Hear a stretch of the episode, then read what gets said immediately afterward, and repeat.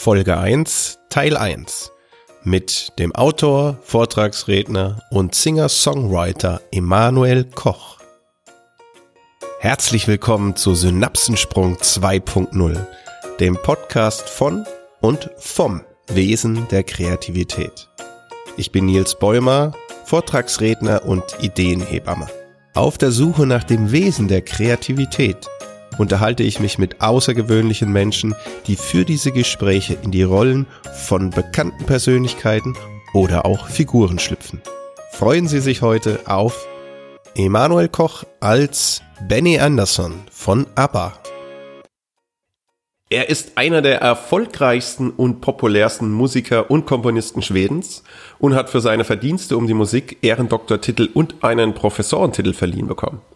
Neben vielen erfolgreichen Musicals und Instrumentalstücken hat er unter anderem auch das Musikstück komponiert, das zur Hochzeit der schwedischen Kronprinzessin Victoria gespielt wurde. Bevor er weltweit bekannt wurde, war er in Schweden mit der Band Hepstars bereits ein Star und Teenie-Idol. Er ist Inhaber einer Plattenfirma, eines Luxushotels und eines eigenen Reitstalls. Vor allem aber ist er der Mitbegründer und Mitglied der weltweit bekannten Kultgruppe ABBA. Freuen Sie sich auf mein Gespräch mit Benny Andersson. Ein schwedisch-musikalisch inspiriertes Hey Hey zu Synapsensprung 2.0, dem Podcast von und vom Wesen der Kreativität. Hier ist Nils Bäumer, Experte für lösungsorientierte Kreativität, Ideenhebamme und Impulsgarant. Auf der Suche nach dem Wesen der Kreativität unterhalte ich mich heute mit Emanuel Koch. Er ist vor allen Dingen ein guter Freund. Er ist Mitbegründer der Speaker-Gemeinschaft Hanse Speaker, zu denen zähle ich auch. Emanuel hat Informatik studiert. Er ist direkt nach dem Studium in die Selbstständigkeit gegangen und hat im Laufe der letzten Jahren mehrere Unternehmen gegründet. Seit einigen Jahren steht er unter anderem auch mit mir zusammen, was mich immer freut, als professioneller Vortragsredner auf den Bühnen dieser Welt. Und er bewegt sich auch in der mir ziemlich fremden Welt der Musik, denn er ist Sänger und Songwriter. Er spielt die Instrumente Klavier, Saxophon und Achtung, Ukulele.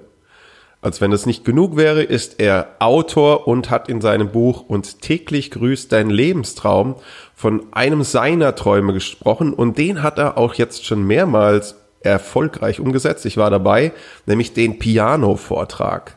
Und für uns schlüpft er heute in die Rolle von Göran Brohr Benny Anderson, der vor allem als Mitglied der Gruppe ABBA bekannt ist.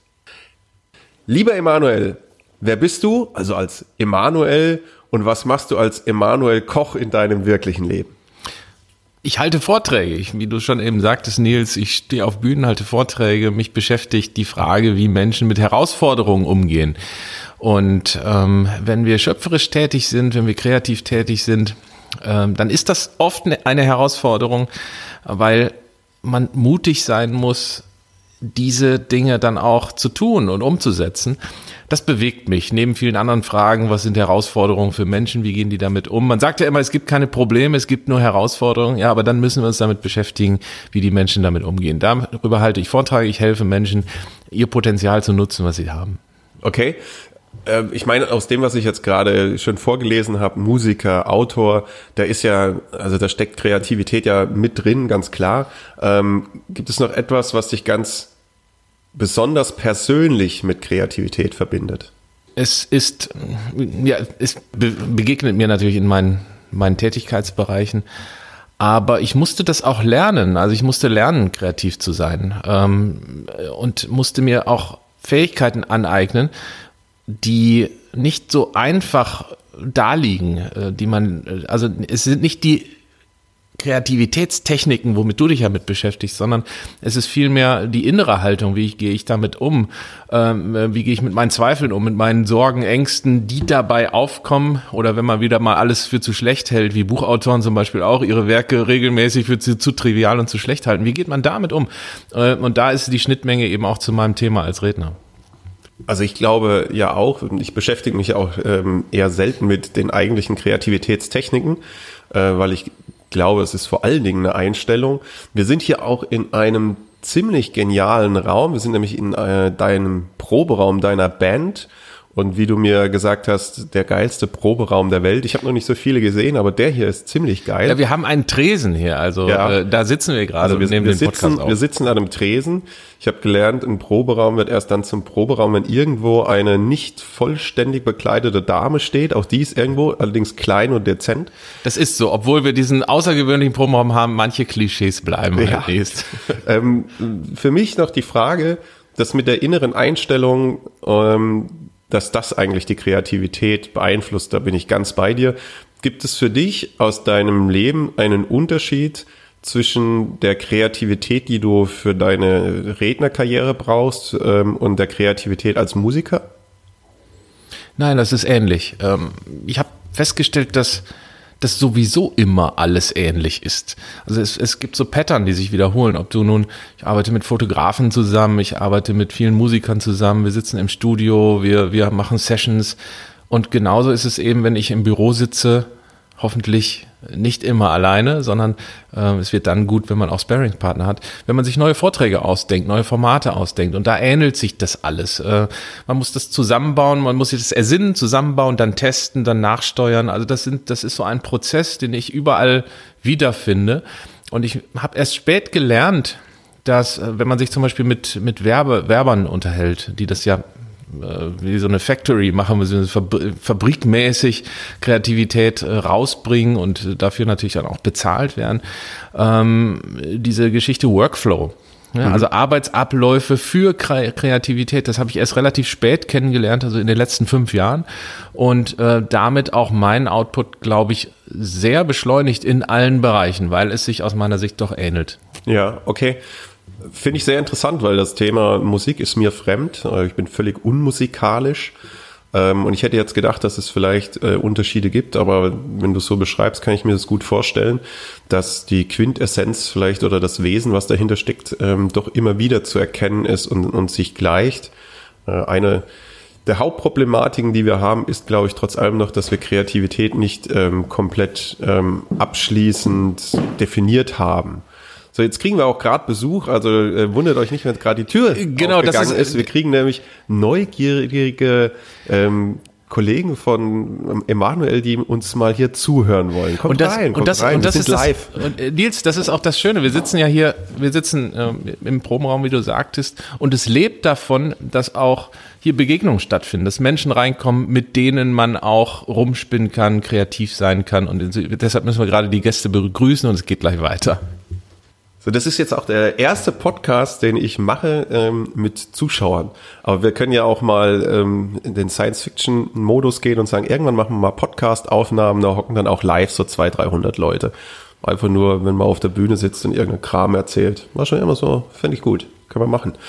Emanuel. Und schon zurück, wieder was Kreatives zurück, ersonnen, ja, äh, Nils. Zu, zurück, äh, aber zu dir und vor allen Dingen deiner Rolle. Warum hast du dir Benny Anderson für das Interview ausgesucht? Ja, weil ich immer schon fand, dass ein, wie man so schön sagt, eine coole Sau ist. Ähm, die haben ja A, Musikgeschichte geschrieben, äh, zu einer Zeit, da, da lief in Deutschland, haben die Leute Peter Alexander gehört und äh, die haben ähnlich wie die Beatles, finde ich, einen ganz neuen Stil geprägt und das fand ich cool. Und was ich ebenfalls cool fand, es, war, es waren zwei, zwei Jungs, also Björn und Benny, die haben ja alles wirklich zusammen gemacht als Sparring-Partner, äh, haben Welthits geschrieben und sie haben relativ viel selbst gemacht. Also nicht nur die Stücke, sondern auch die Vermarktung, haben sich um alles selbst gekümmert, waren die ersten, die Videos gemacht haben. Also sehr innovativ, sehr vorne dabei und trotzdem, wenn man ihn heute spricht und in Interviews liest, er ist sehr bescheiden, ist zurückhaltend und dieses Paket finde ich halt sehr, sehr, sehr interessant. Das hat mich total geflasht, als ich die Biografie gelesen habe und dann dachte ich, das passt, den nehme ich heute für unser Thema. Ja, super. Dann schlüpft mein Gast Emanuel Koch jetzt ganz in seine Rolle und wir freuen uns auf kreative Einsichten eines ehemaligen Musikers. Ich freue mich sehr auf diese ja, musischen Einblicke in das Thema Kreativität. Und wie immer, die Warnung gehört dazu, natürlich spricht Emanuel zu keiner Zeit für Herrn Andersen, sondern es handelt sich hier um, ja, nur um ein kreatives, gedankliches Experiment, um dem Wesen der Kreativität näher zu kommen. Und wenn Sie zuhören, Herr Andersen, wir freuen uns auf Ihre Kommentare. Ja, ja. Ja. Hallo, Herr Andersen. Schön, dass Sie da sind. Einen großen Teil meines Lebens hat mich die Musik von Ihnen übrigens und von Aber begleitet, klar, wie so viele von uns. Darf ich trotzdem oder gerade deswegen du sagen? Ich glaube, das ist in, in Schweden auch recht üblich. Das machen wir eh in Schweden gerne, ja. Nils. Ja, super. Also unser Podcast versucht das Wesen der Kreativität zu verstehen. Warum und wozu sollten die Hörer dir denn genau zuhören? Und ja, was, was können Sie ganz allgemein, also jetzt ohne ins Detail zu gehen, aus deiner Sicht der Kreativität lernen oder mitnehmen? Ja, also zumindest ist es uns ja scheinbar gelungen, ähm, in dieser Viererkonstellation, zwei, drei andere Leute waren auch noch dabei, um kreative Dinge zu ersinnen, die die Welt bewegt hat. Und ähm, vielleicht macht es dann für den einen oder anderen doch Sinn zuzuhören. Ähm, das soll ja nicht forcierend sein. Also wir wollen ja keinen zwingen, ähm, aber vielleicht macht es für den einen oder anderen Sinn. Ja, ich glaube, es äh, kann auf jeden Fall interessant werden. Und äh, ich habe ja gelesen, zu einigen der Bandmitglieder hast du auch ein ganz spezielles Beziehungsgeflecht gehabt, ne? Ja, es ging hoch und runter, sag ich mal. Wir hatten gute Zeiten, schlechte Zeiten, ja. abwechselnd. Hoch und runter, gut. Äh, ich habe gelesen, dass du dir, nachdem du Akkordeon spielen konntest, Klavier spielen fast allein, also wie man so schön sagt, autodidaktisch beigebracht hast. Ähm, ist das aus deiner Sicht eine kreative Leistung oder war es eher eine reine Lernleistung, so nach dem Motto üben, bis die Hände bluten? es, es ist beides. Also ähm, ja, ich, ich habe Akkordeon gespielt. Mein Opa hat schon Akkordeon gespielt und ähm, ich bin Fan von traditioneller Musik und ähm, das bekommt man natürlich mit, wenn sie um einen gemacht wird. Das saugt man dann so ein bisschen auf. Und natürlich ist auch viel Handwerk dabei. Also man braucht immer äh, eine gewisse Fertigkeit, Handwerk, um dann auch Dinge, die man vielleicht im Kopf hat, umzusetzen. Ähm, weil das oft eine Umsetzungshürde ist, wenn die Fingerfertigkeit nicht da ist. Es ist, ist eine Mischung. Also wir brauchen ähm, Fleiß, wir müssen üben, wir müssen uns unsere Muskeln stärken. Auf der anderen Seite ähm, ist es so, dass wir uns natürlich inspirieren lassen vom Moment, äh, einfach auch nicht an Technik denken. Okay. Äh, und so bin ich immer vorgegangen. Okay, ähm, das heißt, viel, viel Handarbeit, also viel, viel diese Fingerfertigkeit, was du gesagt hast, viel, viel Arbeit, einfach üben, üben, üben. Hast du denn ein paar Tipps, vielleicht kreative Tipps, wie man da bei der Stange bleiben kann? Also, dass man also diesen harten Weg dann auch durchhält? Hast du dich irgendwie auf kreative Art und Weise motiviert?